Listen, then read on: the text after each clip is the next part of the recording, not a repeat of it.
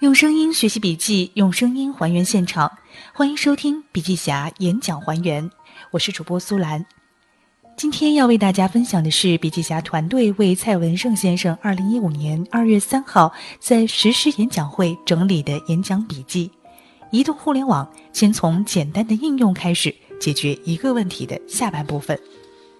接下来将从以下三点来展开他的演讲：一、互联网的一些特征。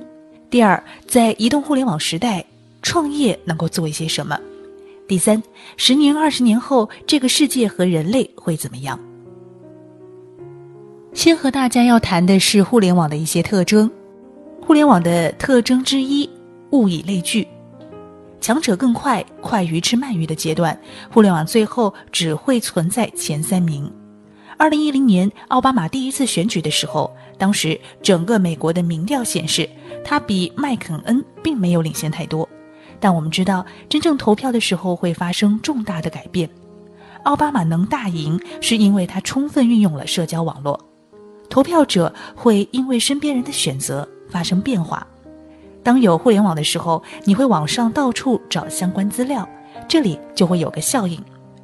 比如买股票，当你认为这个股票会上升的时候，你去网上找的时候。更多的也只会看到支持的信息，会忽略掉那些不涨的理由，这是类聚效应。互联网的第二个特征是众包。Facebook 二零一四年收购了 WhatsApp，花了一百二十亿美金。WhatsApp 的员工有多少个？大家知道吗？五十五个，而且收入基本为零。为什么花这么大的费用呢？其实。WhatsApp 有几千万个用户都是他的员工，WhatsApp 里面有很多用户自己在搭建和交流信息，而 WhatsApp 根本不用付他们什么工资。马云为什么强大？因为他也搭建了一个平台，上面有千以万计的卖家在里面自动添放内容，这就是通过免费的方式让别人来为你干活，这是最有价值的。互联网的第三个特征是分享。当你在做一个服装网站的时候，有没有办法让你的顾客上交提交意见和体验，利用社交网络去分享购买的信息呢？要知道啊，即使一个再小的东西，如果你能让人去免费传播，就非常有意义。每个人都是内容的创造者，也是传播节点。互联网的这三个特征，如果善于利用、抓住它们，我们就会事半功倍。互联网发展到今天，已经进入了移动互联网时代。往下创业，我们能做一些什么呢？一，把闲置的资源运用起来，重新优化分配。这边有一个案例：美国的 Uber 打车应用软件，有时候你出行叫不到的士的时候，他就把一些有车的闲置人。链接起来。还有一个案例啊，是美国的 Airbnb 专业的国际租房网，他把闲置的房子用互联网的方式出租出去，直到二零一四年才开始流行。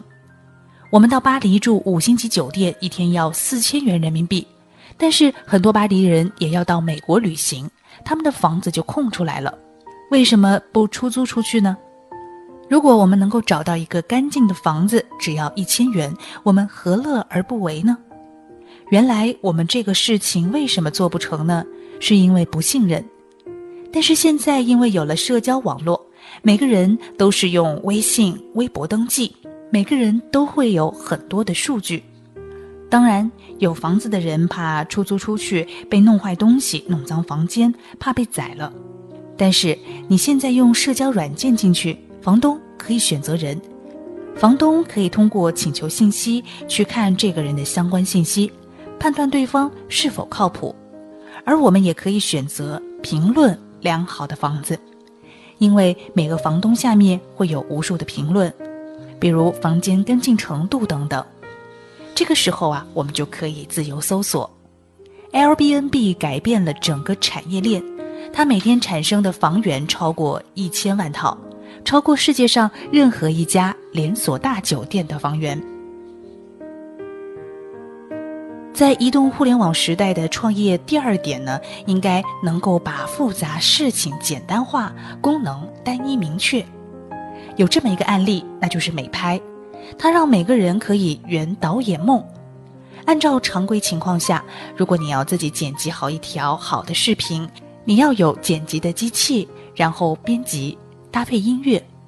而美拍非常简单，你负责拍下来，然后自动给你加音乐、加场景、加模式等等，就出来一个好的作品了。目前美拍视频时长十秒，以后会出一分钟、一小时等等。那么到那个时候啊，每个人都会成为生活的导演。在移动互联网时代，第三呢，能够改造传统流程，颠覆固有的模式。小米为什么四年前开始创业，市值从零可以到四百亿美金呢？雷军自己也没有想到这么快，他是靠什么成功的呢？传统产业做手机，比如联想，他一开始会派出几十个专家去市场调查。然后根据反馈来的意见考虑做什么手机，定价多少，配置多少，然后专家的意见排到杨元庆台面，由他拍板。等到生产完，找明星代言，铺渠道，这就是传统模式。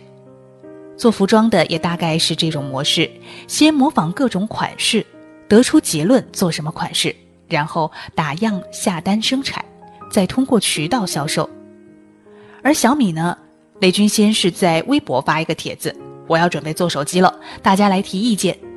发烧友开始给意见，然后呢，他综合大家的意见，这些意见比专家的更中听、更权威，然后终于决定生产，但也不是盲目排版下单生产，而是通过让人预定，达成几百万台的预定之后才投入生产，即使达到三百万的预定，也只会先生产一百万台。找到厂家生产完后，直接把手机快递到消费者手里。他不要专家，不要渠道费用，不要库存，哪怕他利润很低，但他反而能赚到钱，占领市场。这就是所谓的小米模式，把中间层全部去掉。我们做服装可以考虑这个模式。五八同城原来是一个简单的分流信息，也就是报纸的分流信息。后来推出了五八到家，找保姆直接找五八，这就是所谓的 O to O，所以叫五八到家。国外没有这种模式，最关键的是未来的服务业都会去掉中间层，这样就可以颠覆传统的产业。要善于利用互联网的基础平台。打个比方，如果能够打造一个实施最大的产业与服务，也不错。比如你在实施做一个家政，不一定做五八那么大，也不一定都要注册账户。人最烦的就是注册账户，你可以用微信和微博进行服务。在中国，目前看得到最基础的两个社交网络平台是微博和微信。你想把自己做成基础平台，目前没有机会了，但是做成上面的应用平台还是有机会的。建议大家先从简单的应用开始解决一个问题，比如音乐、购物、游戏、照片、视频、招聘等等。就像微信最开始的时候就是一个沟通工具，美图就是一个把图片修得更漂亮的工具。当你用户够多的时候，当你慢慢长大的时候，慢慢的输出用户的时候，你就可以开放给大家，就成了一个开放的平台了。先期先从解决某一个点切入，那未来呢？手机会成为最大的载体，PC 只是一个基础。让我们来复盘一下今天分享的内容。其实最关键的是把握生产力和生产资料。一实施已经有很好的基础，如何抓住机会，获得更长远的发展呢？接下来就是要抓住移动互联网的爆发，甚至包括物联网的发展。从中产生新的台阶和起步。第二，互联网不要把它看成太神圣的东西，就是把它看成工具，好比水电，如何利用它改造现有的企业或者工厂，从中产生新的机会。第三，思想要改变，未来如何找到更多的人才，让他成为合伙人，从而去创造更多的价值，要有合伙人制度。实施在工业时代的时候，很多人才没有留住，很多人回到自己的家乡去开自己的工厂，就是没有让他们提升成为合伙人的级别，错过了。最后再分享一下，未来十年、二十年，这个世界和人类社会会怎么样？人总要看到未来。我和大家分享一本书，雷库兹韦尔的《起点临近》。这本书讲述的核心理念是：二零四五年，当计算机智能全面超越人类的时候会怎么样？所有的人都是半人半机器，人类的确在往这个方向发展。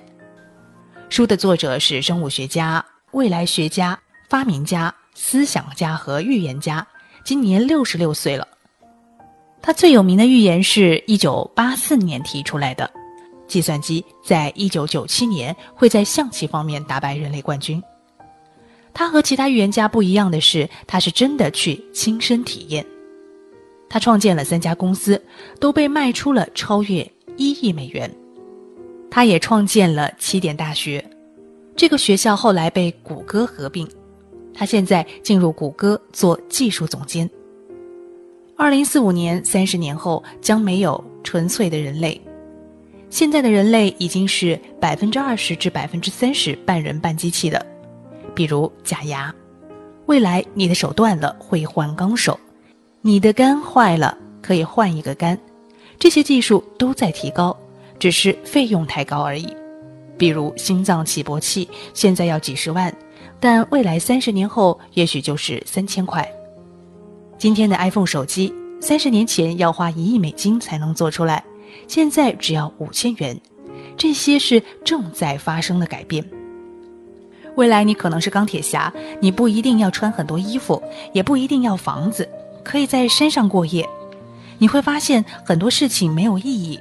要不要造这么多的房子呢？要不要这么多衣服呢？比较现实的可以看到的是。谷歌无人驾驶汽车出现后，我们未来还存在司机这个职业吗？我们的世界正在处于快速和急速的发展，我们必须用更前瞻的眼光去看待这些事情。你会说，如果人类都这样，我们还需不需要赚钱呢？需要，你需要用这些钱消费机器。整个人类正在往机器人发展，因为只有机器人才能解决目前面临的很多问题。建筑工人越来越贵，未来人工机器人可以来解决和补充。我们应当用一种更接纳性的方式、敞开性的思维去思考未来。未来是一个全新的、充满无限可能的时代，包括财富、知识、教育等都发生巨大的改变。我们只要抓住某一点，我们就能做得更好。我们的未来，全新的时代。谢谢。好了，演讲笔记分享完了，希望可以帮助到你的学习。感谢你的聆听，这里是笔记侠，我是主播苏兰。更多好笔记，请关注微信公众账号“笔记侠”。